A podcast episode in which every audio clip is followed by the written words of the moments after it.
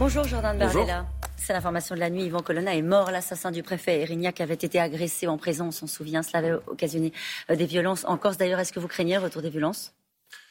Oui, bien sûr. Euh, moi, je n'avais pas de sympathie euh, particulière pour M. Colonna, mais enfin, qu'un détenu français soit agressé dans une prison française par l'un de ses co-détenus, qui est un multirécidiviste, qui a été condamné pour djihadisme, qui est donc un islamiste dangereux, forcené, qui est auxiliaire de l'administration, c'est-à-dire qui bénéficie à la fois d'une rémunération et d'une délégation de, de missions de service public, euh, pose un véritable problème. C'est juste hallucinant et je pense que ce simple fait générateur aurait dû entraîner la démission du ministre de la Justice, M. Dupont-Moretti, qui a disparu depuis plusieurs semaines. On en est là, le, fait générateur. Mais la leçon qu'il faut en tirer, c'est qu'on ne peut pas être euh, djihadiste et être rémunéré avec de l'argent public. quand les Français entendent ça, ils se disent mais on marche sur la tête. Dans quel pays vit-on? Ça m'amène à aborder un autre sujet qui est celui de la libération de l'ensemble de ces détenus qui sont condamnés pour euh, djihadisme. Il y a euh, une étude qui a été faite ce matin dans le Figaro et qui rappelle que 60 à 80 djihadistes devraient sortir de prison d'ici la fin de l'année. C'est 15 à 20 euh, par mois. Et euh, face à cela, on ne sait toujours pas euh, la manière par laquelle ils vont être surveillés. Qu'est-ce que vous proposez? Et nous, bah, d'abord, lorsqu'ils sont étrangers, qu'ils soient expulsés dans leur mmh. pays d'origine. Lorsqu'ils sont binationaux, euh, qu'ils soient déchus de la nationalité, qu'ils puissent être expulsés, et quand ils soient français, qu'ils puissent être surveillés. Mais si évidemment vous euh, libérez la masse de l'ensemble des radicalisés étrangers, vous allez libérer un temps et de l'énergie et de la disponibilité considérable pour les forces de police. Je vous rappelle d'ailleurs oui, surveiller jusqu'à quand? C'est ça le sujet. Surveiller Je pense toute leur vie. Il faut ouvrir le, débat sur la rétention de sûreté. Euh, il y a certains pays, aux États-Unis par exemple, lorsque vous terminez votre votre peine, on réexamine votre dossier. Si vous présentez un danger pour la société, eh bien vous restez en détention. Je pense que pour les cas de terrorisme, on ne pourra pas faire euh, euh, autrement. Je vous rappelle que sur les 8000 individus qui sont aujourd'hui euh, identifiés comme dangereux, radicalisés, au sein du FSPRT, la moitié sont des étrangers. Si nous expulsons les, les, les, islamistes étrangers, eh bien, euh, c'est du, gain euh, d'énergie, de, de, travail et de disponibilité considérable pour les policiers. Nous parlons euh, de l'Ukraine. Poutine continue son escalade de la terreur avec le pilonnage de Mariupol, avec le bombardement de civils, d'enfants. On les a vus encore, ces images, on les voit tous les jours. Est-ce que les Occidentaux doivent faire connaître leur ligne rouge? La géopolitique, c'est la diplomatie ou la guerre. Euh, ça a été rappelé euh, mmh. par le président Sarkozy il y a quelques, il y a quelques semaines. Euh, je pense qu'Emmanuel Macron a eu raison de maintenir une pression diplomatique sur Vladimir Poutine, mais je pense que d'entrer en guerre et de que la France franchisse justement cette ligne rouge d'entrer en guerre contre la Russie serait une erreur gravissime. ça veut dire, c'est une question précise que je vous ai posée. Faut-il faire connaître notre, nos lignes rouges? Ça veut dire, faut-il dire, l'usage d'armes chimiques créera une intervention Faut-il dire il y a des limites à ne pas dépasser pour défendre, euh, par exemple, nos valeurs Vous dites évidemment, mais, lesquelles alors Non, mais évidemment que euh, l'usage d'armes chimiques euh, entraînerait une escalade de la tension. Mais je pense que personne n'y a intérêt. la France a raison de déployer des troupes en Roumanie.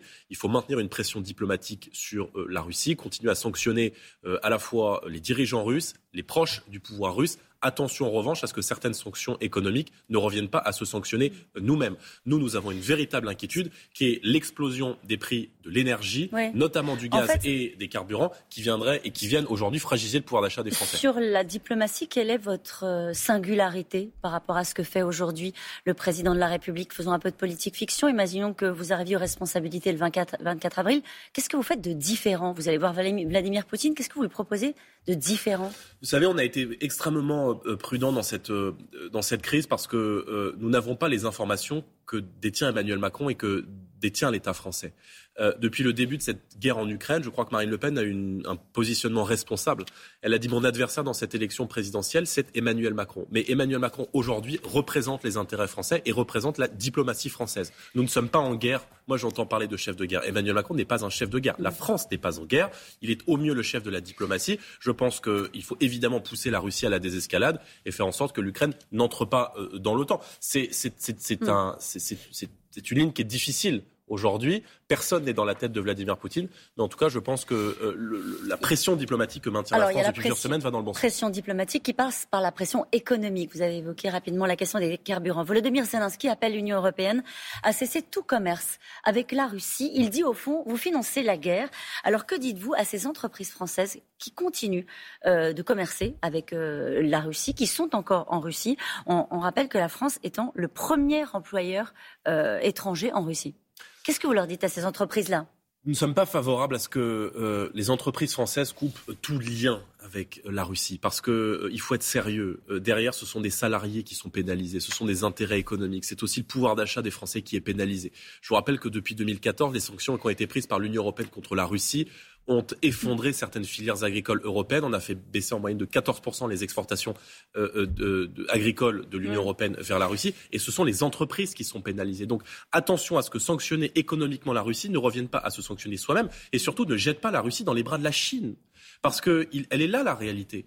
Euh, la pression Total peut rester, au fond. Total, Technip, etc. Toutes ces entreprises-là peuvent rester et doivent rester, selon vous. Mais je, enfin, attention à ce que euh, euh, sanctionner la Russie compris. ne reviennent pas à effondrer l'activité économique. Oui, ça veut dire qu'elles peuvent rester. Encore une fois, les sanctions, elles doivent être prises sur les dirigeants russes, sur les gens qui ont pris la décision, sur les coupables qui ont organisé cette guerre. Mais euh, encore une fois, ne pas pénaliser nos entreprises dans un contexte où les exportations vont être déjà difficilement pénalisées. Pardon de penser à l'activité économique de nos entreprises et pardon de penser au pouvoir d'achat des Français qui va être très sévèrement impacté par cette crise. Nous sommes à moins de trois semaines du premier tour. Je rappelle que le premier tour, c'est le 10 avril. Est-ce que vous pensez que l'affiche est acquise? Rien n'est jamais acquis en politique. Euh, je pense en revanche que le second tour entre Emmanuel Macron et Marine Le Pen, il va avoir lieu. Euh, et je dis aux Français, la politique d'Emmanuel Macron, elle est partout dans votre quotidien. Ce sont les 60% de taxes que vous payez sur les carburants. Ce sont ces retraités qui vivent 8 euros par jour.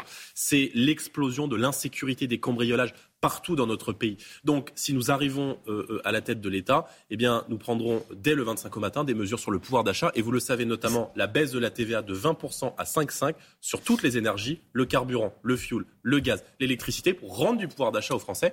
Et nous réindexerons les pensions de retraite Visiblement, sur vous projetez déjà euh, dans cet entre-deux tours. Marine Le Pen, elle est déjà arrivée au second tour d'une présidentielle. elle est toujours dans les enquêtes données battues au second tour de la présidentielle. Pourquoi ce serait différent dans 20 jours? D'abord, euh, pourquoi ce serait différent? Qu'est-ce qu'il y a de différent Elle est dans la marge d'erreur. La différence, c'est qu'Emmanuel Macron, il a un bilan et que Emmanuel Macron, il a très peu de réserve de voix pour le second tour. Je pense que euh, beaucoup de Français ne souhaitent pas un deuxième quinquennat d'Emmanuel Macron et surtout les candidats aujourd'hui à cette élection présidentielle sur la ligne de départ, Marine Le Pen est celle qui peut le plus battre Emmanuel Macron. Si le peuple gagne, si le peuple vote, alors le peuple gagne. Si les Français se déplacent, alors Emmanuel Macron sera battu et c'est la raison pour laquelle il ne faut pas gaspiller ou disperser sa voix dès le premier tour et offrir à Marine LePen la, dynamique la plus forte. Je pense on entend la petite musique sur le vote utile. Vous pensez, vous parlez aux électeurs d'Éric Zemmour là. Le, vote utile, vous considérez que c'est le, vote Marine Le Pen? moi, je dis aux électeurs qui sont tentés par Valérie Pécresse ou par euh, Éric Zemmour, il faut se résoudre au fait aujourd'hui que ces deux candidats n'atteindront pas le second tour de l'élection présidentielle. Ils sont aujourd'hui donnés à 10%, euh, certes deux fois moins le score euh, qui est pronostiqué pour, pour Marine Le Pen. Donc je leur dis, votez utile dès le premier tour. Si vous votez si vous vous mobilisez, alors Emmanuel Macron peut être euh, battu. Je pense que euh, Marine est aujourd'hui la connaître de la solidité, à la fois sur elle, euh, les Français la connaissent bien, évidemment sur son projet qui est chiffré, puissant, sérieux et qui est en capacité de rassembler une majorité de Français au second tour. Vous considérez visiblement qu'Éric Zemmour n'est plus une menace euh, pour la candidature de Marine Le Pen. Pourtant, il continue à faire des propositions dans cette campagne. Il veut créer un ministère de la remigration pour expulser les étrangers dont on ne veut plus. Il veut renvoyer 100 000 étrangers par an. Il veut rétablir le délit de clandestinité qui n'existe plus depuis 2012. Oui, mais enfin, tout ça n'est pas sérieux. Euh, Pourquoi bah, Un ministère qui est en charge euh, de gérer l'immigration, ça s'appelle le ministère de l'Intérieur. Euh, je pense qu'il faut se résoudre au fait que euh, Éric Zemmour, même si euh, il a pu faire des constats que beaucoup de Français peuvent partager, dans la mesure où il reprend aussi une partie des constats que nous faisons depuis 30 ans, n'est pas équipé pour être candidat à cette élection présidentielle, pour être qualifié, pour être présidentiable. À quoi vous le voyez qu'il n'est pas équipé? À ce genre de propositions, qui sont des propositions démagogiques. Je veux dire, le, le ministère en charge de gérer l'immigration, ça s'appelle le ministère de l'Intérieur. Donc, je, moi, j'appelle les électeurs, les patriotes sincères qui sont tentés par Éric Zemmour à revenir à la maison et à revenir à la vrai, raison. C'est vrai, vous leur tendez vraiment sincèrement la main, ceux qui sont partis, euh, y compris dans l'encadrement, ceux qui sont partis chez Éric Zemmour et qui regardent les sondages et, et qui peut-être s'inquiètent? Bah, vous, êtes un aller sans retour ou pas? on, en a, on en a vu beaucoup.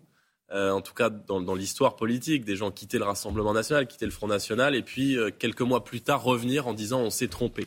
Mais tout ça n'est pas très grave. Je pense que euh, encore une fois, les, électeurs des mais aussi beaucoup d'électeurs des Républicains, sont des patriotes sincères qui ne souhaitent pas la réélection d'Emmanuel Macron. Et à eux, je veux leur dire, venez travailler avec nous, venez construire l'alternance avec nous. Euh, la réélection d'Emmanuel Macron serait un nouveau quinquennat de, de saignée fiscale, de casse sociale. La retraite à 65 ans se profile. Et je vous rappelle que la première des décisions qu'a prise Emmanuel Macron lorsqu'il a été élu en 2017, c'était l'augmentation des taxes sur les carburants. Alors si on ne veut pas deux fois la même chose, il faut se déplacer, il faut aller voter les 10 et 24 avril prochains.